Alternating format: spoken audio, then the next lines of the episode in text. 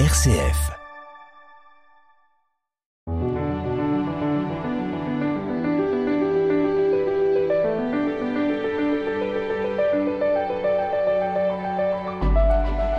La fin de l'année liturgique se termine chaque année avec la fête du Christ roi. On y lit un passage de la Passion et cette année c'est Luc qui est lu avec ce célèbre dialogue entre Jésus et le bon larron. Cet évangile nous place au cœur du mystère chrétien. Comme le dit Saint Paul, Dieu s'y révèle sous les traits d'un crucifié, scandale pour les juifs et folie pour les païens, mais au cœur de la déroute, une espérance jaillit chez le brigand qui ose s'adresser à Jésus pour lui demander sa compagnie. Pour commenter ce passage, je reçois Corinne Protet. Bonjour. Bonjour.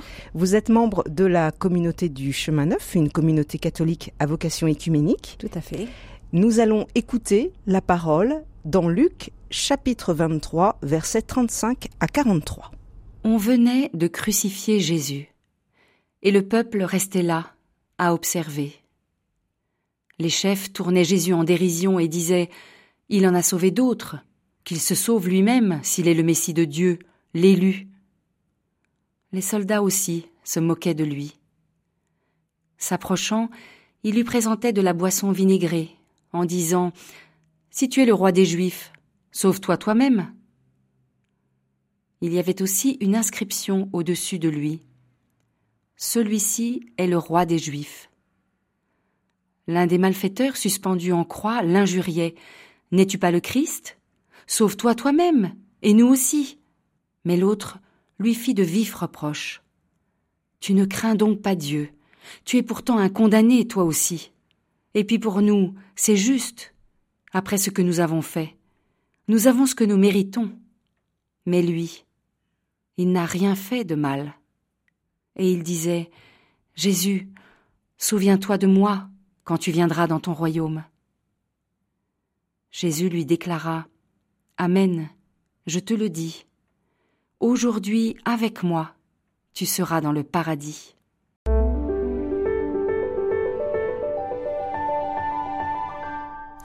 Corinne Protet, nous, sommes là au moment de la Passion dans l'évangile de Luc. Jésus a été mis en croix, alors d'autres évangélistes hein, racontent la Passion. Quelle est la tonalité chez Luc? Qu'est-ce qu'on peut dire sur le contexte? Il y a une grande importance donnée au récit de la Passion chez tous les évangélistes.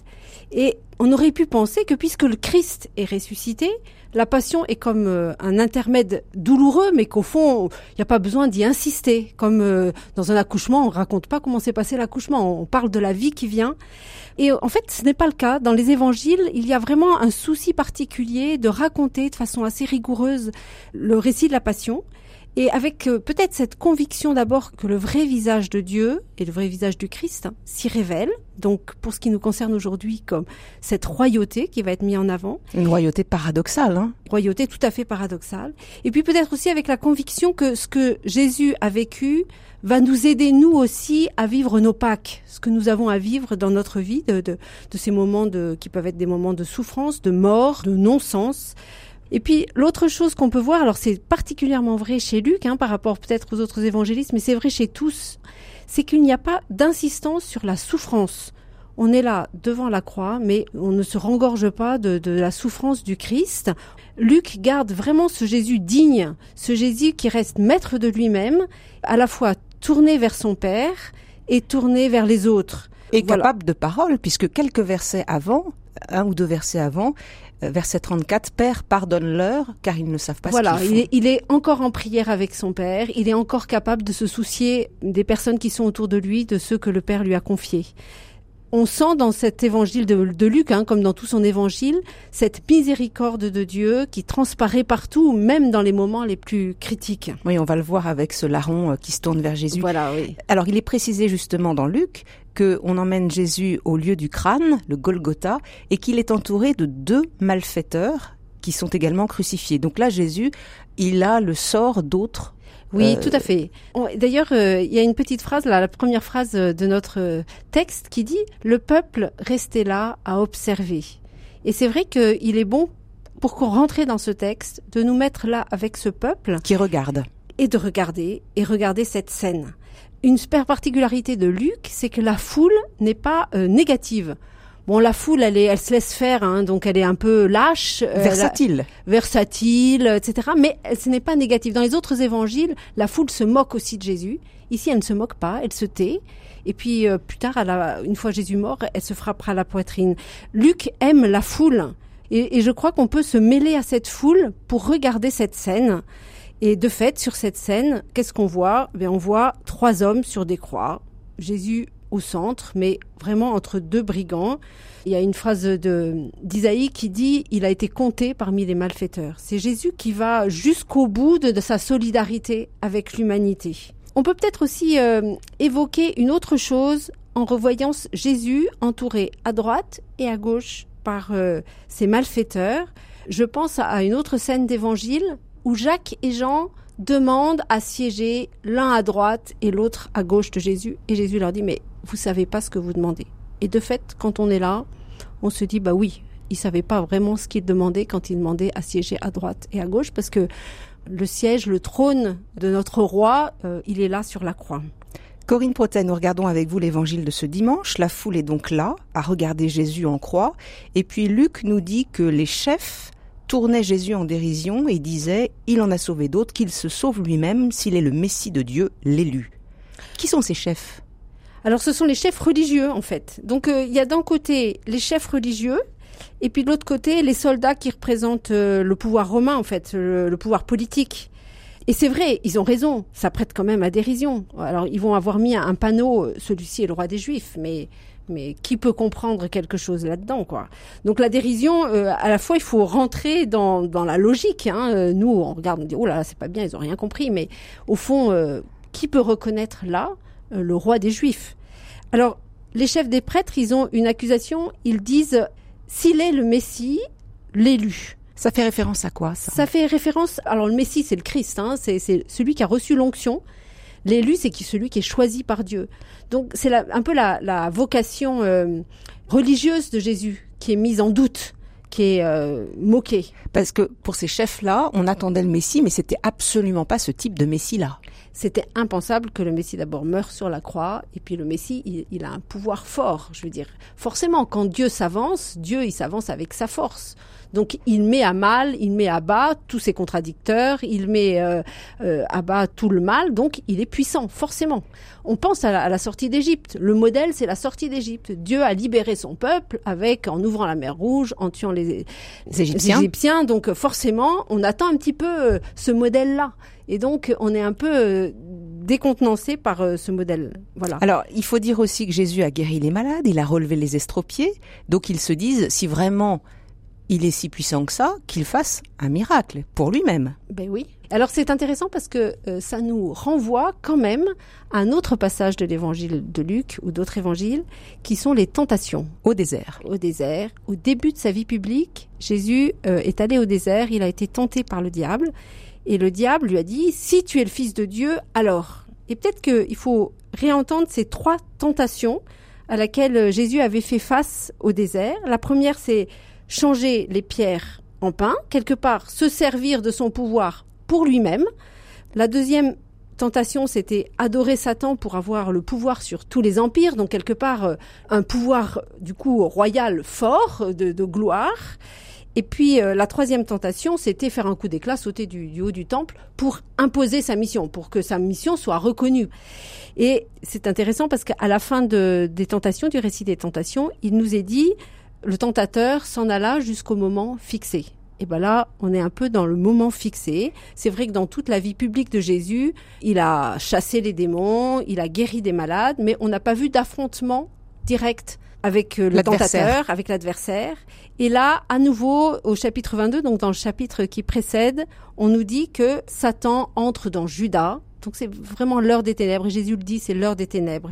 Mais ça veut dire, Corinne Protet, que Jésus, jusqu'au dernier instant, est travaillé de l'intérieur. Il vit un combat et que ces phrases dites à la fois par les chefs et les soldats, euh, bah, libère-toi toi-même, ça vient le, le travailler à l'intérieur. Alors euh, le texte ne nous le dit pas, mais on peut bien le penser. En tout cas, euh, c'est comme un petit peu les, les sursauts de l'adversaire qui essaye d'aller jusqu'au bout, de faire échouer la mission de Jésus en tentant. Et euh, voilà, quand les soldats disent, les chefs des peuples disent il en a sauvé d'autres, qu'il se sauve lui-même. C'est une façon de lui dire, mais sers-toi de ton pouvoir pour toi-même.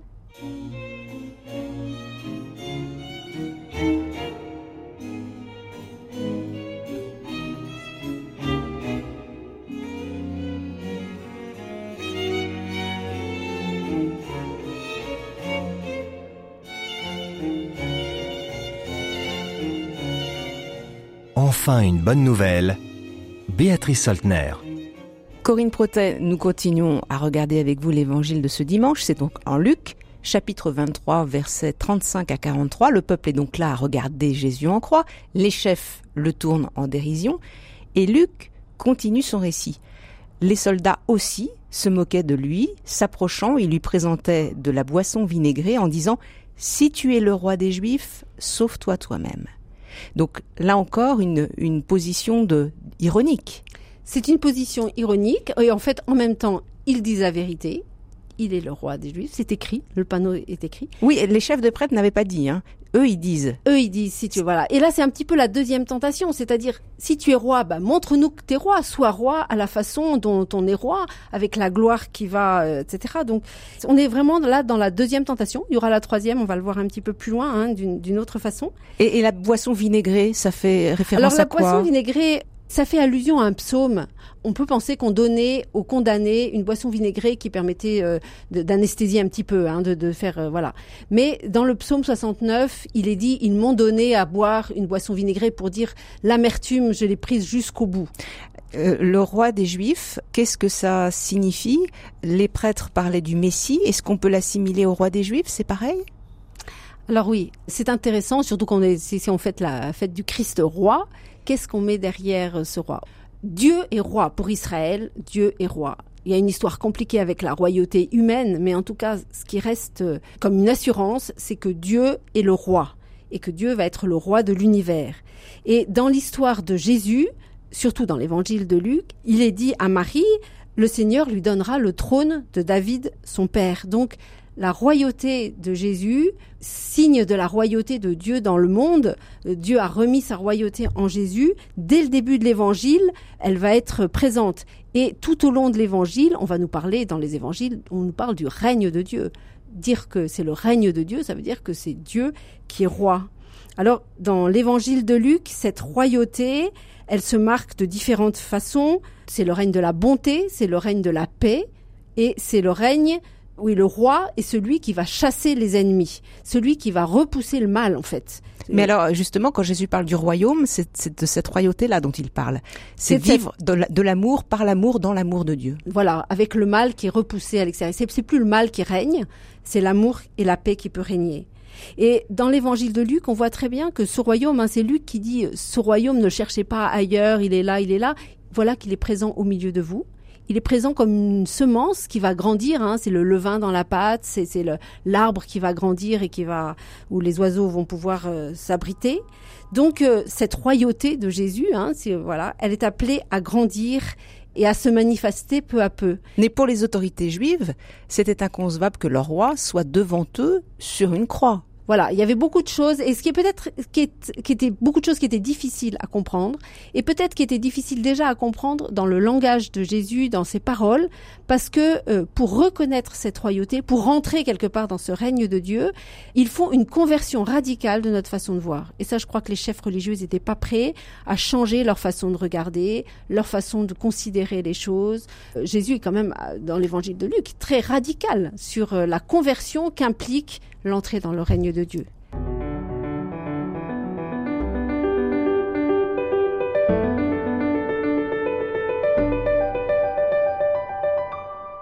Corinne Protet, nous poursuivons la lecture de l'évangile de Luc au chapitre 23, versets 35 à 43.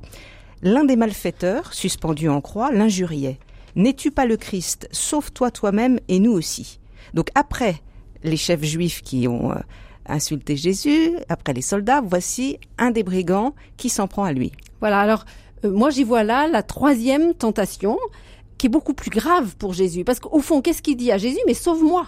Avec toi, mais sauve-moi. Et Jésus est venu quoi faire? Il est venu sauver les hommes. Donc quelque part, il, la tentation, elle porte sur sa mission en se disant quelque part, mais si je faisais un coup d'éclat, au moins je mènerais ma mission à bien au fond, euh, il y a une tentation profonde dans, dans cette interpellation du brigand, mais en même temps, on peut bien comprendre, il est là, d'abord il a plus rien à perdre, et puis euh, au fond, peut-être qu'il dit quelque part son aspiration au salut euh, au travers de cette impération, même si elle est maladroite, même si elle est violente. Elle est mal etc. placée, mais il y a une demande quand même de cet homme. Il y a une demande de cet homme et on doit l'entendre. Voilà, c'est bien parce que tous les deux ils font la paire là avec euh, l'autre euh, l'autre malfaiteur. Alors à côté du premier malfaiteur, Luc nous dit que le deuxième malfaiteur fait des reproches à son comparse. Tu ne crains donc pas Dieu, tu es pourtant à condamner, toi aussi. Et puis pour nous, c'est juste. Après ce que nous avons fait, nous avons ce que nous méritons. Mais lui, il n'a rien fait de mal. Donc c'est le premier protagoniste de, de toute cette scène qui euh, défend Jésus, qui prend sa défense. Oui, il faut écouter euh, ce que dit le ce deuxième euh, malfaiteur parce que vraiment il y, a, il y quand même toute une progression. D'abord, il évoque la crainte de Dieu. Ouais, c'est quoi la crainte de Dieu? Alors la crainte de Dieu, c'est le respect de Dieu. Moi, j'ai envie de dire, c'est remettre Dieu à sa place. C'est-à-dire quitter le fait que je suis le centre du monde pour dire mais il y a Dieu. Il est au-delà de tout ce qu'on peut imaginer, il est au-delà de nous. Et donc c'est remettre Dieu au centre. Dieu est le centre de, de toute chose, de la vie, de, etc. Et en, dit, en parlant de la crainte de Dieu, c'est comme s'il il invitait à remettre les choses un peu à leur juste place. Moi, je suis pas le centre du monde. Dieu est là. Et quelque part, c'est l'essentiel. C'est l'essentiel de, de toute vie, de toute, euh, toute chose. Donc ça, c'est la première chose. Il remet Dieu au centre. Et, Et- puis il, il regarde sa propre vie. Voilà, il, il se regarde dans sa pauvreté. Alors, c'est sûr qu'il ne devait pas avoir une vie qui était une belle vie. Hein. Je veux dire, pour mourir sur une croix, il fallait quand même qu'il ait fait euh, des mauvaises choses, quoi. Mais il se reconnaît dans sa pauvreté, dans ce qu'il est, avec sincérité, avec vérité. Et ça, c'est une autre chose qui peut être euh, intéressante pour nous. Et puis, il reconnaît Jésus dans ce qu'il est vraiment aussi. Jésus, souviens-toi de moi quand tu viendras dans ton royaume. Jésus lui déclara, Amen, je te le dis, aujourd'hui, avec moi, tu seras dans le paradis. Donc il y a une demande de cet homme. Hein Oui, alors déjà, dans ce qu'il dit, on comprend qu'il attend que Jésus revienne, probablement pour lui à la fin des temps, dans sa gloire. Donc il reconnaît comme Messie, donc il reconnaît vraiment Jésus comme il est. Et puis ensuite, il a une prière. Et cette prière, elle est touchante parce que elle est pleine de simplicité et j'ai envie de dire d'audace. D'abord, il l'appelle Jésus, tout simplement. Je crois que c'est le seul endroit dans l'évangile où il y a juste Jésus. Il l'appelle pas maître, seigneur, Voilà, rabbi. ça. euh, Il l'appelle Jésus. C'est comme si, ayant mis Dieu et Jésus à leur juste place, il pouvait prendre sa vraie place à lui dans toute sa simplicité, dans la fraternité. Bien sûr, il est celui qui a raté sa vie, ça c'était voilà, et quelque part il reconnaît, hein, mais il est frère, il est frère avec Jésus. Oui, dans une, fraternité euh, de dernière minute. Tout à fait.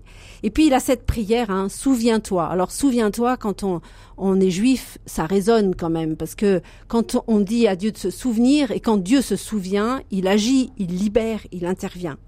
Donc derrière cet homme, il y a chaque homme, il y a toute notre humanité qui dit à Dieu de se souvenir et donc d'avoir pitié et de libérer. Comment vous entendez la, la réponse de Jésus? Amen, je te le dis, aujourd'hui, avec moi, tu seras dans le paradis. Y a aujourd'hui, tu seras, il y a présent et futur. Oui, il y a l'aujourd'hui de la présence du Christ. Il est déjà avec le Christ. Et le salut, il est à accueillir pour aujourd'hui. Quelque part, le larron, il espérait quelque chose pour la suite. Et Dieu lui dit, non mais c'est aujourd'hui que je donne mon salut. C'est aujourd'hui que tu es avec moi. Et de fait, il est avec Jésus là, concrètement. Et c'est aujourd'hui qu'il faut accueillir cette joie d'être sauvé. Et le paradis, qu'est-ce que ça signifie? D'abord, ça veut dire jardin en fait, hein, dans le jardin. On aurait pu traduire euh, comme ça. Alors, on nous dit, oui, c'est vrai, les Juifs, pour eux, c'était le paradis, c'était peut-être l'endroit où on attendait le jugement pour euh, savoir si on ressuscitait, euh, voilà, avec les bienheureux ou pas. Peut-être, mais je ne pense pas qu'il faille penser ça ici, parce que du moment qu'il est avec Jésus, et Jésus le lui dit, tu es avec moi, il est dans la vie il est avec Jésus, donc il est dans la vie. Donc c'est, oui, le, ce paradis, c'est le lieu de l'arbre de vie, c'est le lieu, le, le, lieu où la vie est donnée en abondance. Est donnée en abondance, où le mal n'a plus de prise, où la mort n'a plus de prise.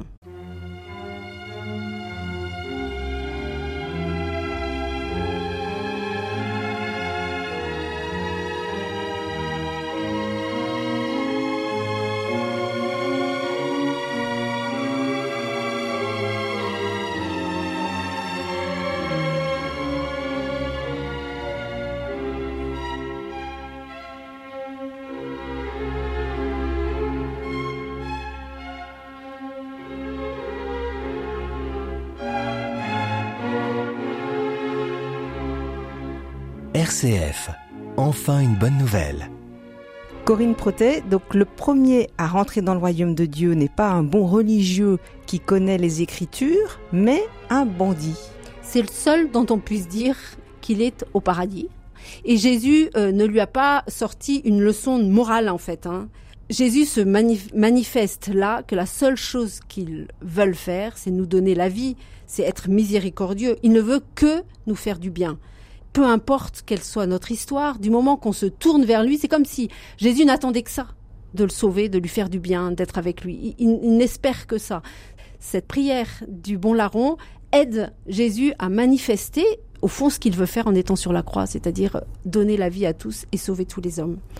Corinne Protet, la bonne nouvelle de cet évangile, la très bonne nouvelle pour nous aujourd'hui, c'est que rien n'est perdu? C'est que l'espérance est toujours là. Même si on n'y croit pas, même si on a du mal à croire que Jésus est roi, il l'est. Il y a le panneau qui l'indique, il est roi dans nos vies. Et euh, si nous nous ouvrons à ce roi-là, eh bien, il, il, ne veut que nous donner la vie, peu importe ce que nous vivons, peu importe. Et cette vie, elle est pour l'aujourd'hui. C'est l'aujourd'hui du salut qui est euh, donné là et que le Seigneur nous invite à accueillir en nous tournant en toute simplicité vers lui. Mais quoi que nous ayons fait, parce que là, euh, il s'agit d'un malfaiteur, hein, d'un brigand, de quelqu'un qui n'a pas toujours été euh, moralement juste. Tout à fait. Jésus, pensez aux paraboles de la miséricorde qui sont aussi dans Luc. C'est le Père qui nous accueille, qui prend son Fils dans les bras sans se préoccuper de ce qu'il a vécu, en se souciant juste qu'il soit heureux, qu'il puisse retrouver le bonheur. Donc le Père ne veut que nous donner le bonheur et Jésus, sur la croix, est venu pour euh, permettre que ce bonheur nous atteigne, quel que soit le lieu de, misère dans lequel nous sommes tombés. Mais il faut oser crier pour ça, parce qu'il y a une parole quand même du brigand. Je crois qu'il y a l'attitude qui permet au Seigneur de, se donner. Il attend notre ouverture. Il attend euh, que nous ayons cette prière, en fait, et cette vérité sur nous-mêmes. Donc c'est vraiment l'invitation à, à ouvrir notre cœur et euh, du moment que nous ouvrons un petit peu la porte, il rentrera euh, vraiment avec grande joie. Mais quand nous, regardons la réaction des chefs, des soldats et même du malfaiteur euh, qui s'en prend à Jésus, on peut se dire mais mais mais c'est nos propres paroles souvent. Tout à si Jésus était vraiment le Christ, ben, il changerait la réalité. Mm. il chasserait le mal. Ma vie serait différente. Alors, il y a des choses qu'on ne comprend pas. Hein. Il, y a, il, y a, le mystère. Nous, on aimerait bien un roi qui soit un peu, surtout dans, dans, dans les situations qu'on voit dans notre monde, on aimerait bien un roi qui prenne le pouvoir. Mais au fond, son seul pouvoir, c'est le pouvoir de l'amour. Et je crois qu'il fait confiance à l'homme jusqu'au bout pour pouvoir s'ouvrir à l'amour. je ne sais pas si on est capable soi-même de soi-même d'amour, mais pour pouvoir s'ouvrir à son amour. Donc je crois qu'il y a aussi vraiment une conversion de notre regard qui va euh, accueillir cette, euh, cette pauvreté, au fond cette pauvreté de Dieu qui est mendiant de notre disponibilité, mendiant de notre amour, et qui attend que nous lui ouvrions notre cœur pour qu'il puisse intervenir. Le fait de placer ce texte à la fin de l'année liturgique, quel sens ça a? D'abord de nous faire regarder euh, ce Christ qui règne sur nos vies, parce qu'il règne déjà si nous lui faisons la place dans nos cœurs. Petit à petit, nous pouvons étendre son règne déjà à l'intérieur de notre propre cœur, et puis dans nos communautés, et puis dans voilà dans, dans le monde. Et puis ensuite, je crois que ça ouvre ce désir qu'il revienne vraiment dans sa gloire. Donc c'est la fin de l'année liturgique, j'ai envie de dire, c'est le début de la suivante, où dans l'avant, on va lui demander de venir et de se manifester vraiment jusqu'au bout, que sa victoire qui est déjà là sur la croix, elle soit manifestée et que le dernier, les derniers adversaires puissent tomber. Donc ça va attiser notre désir que euh, ce règne arrive, ce règne définitif du Christ arrive. Quand vous disiez manifester sa gloire, la balette dans notre camp, ça veut dire quoi manifester la gloire de Dieu aujourd'hui? La gloire de Dieu La gloire de Dieu, c'est le poids de sa présence. Donc c'est le poids de son amour. Il ne s'agit pas euh, de quelque chose qui brille, ou etc. Mais c'est lui donner toute sa place, tout son poids, toute sa vérité. Merci à vous, Corinne Protet. On pourra euh, relire cet évangile chez Luc, chapitre 23, versets 35 à 43. Cette émission Enfin une bonne nouvelle est à réécouter sur rcf.fr. Merci à Pierre-Henri Paget à la technique.